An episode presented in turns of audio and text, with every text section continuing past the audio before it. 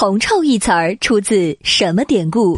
如果骂一个人太爱钱，就说他是充满了铜臭气。铜臭一词儿自然成了一个贬义词。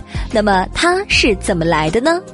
根据《后汉书·崔烈传》记载，说在东汉时，一个名叫崔烈的人用五百万钱买了个相当于丞相的司徒官职。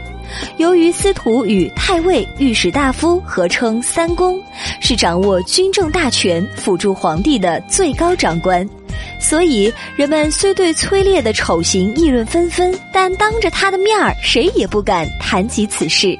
一天，崔烈问儿子崔军：“吾居三公，于议者如何？”意思是说，人们对我当上三公有何议论呀？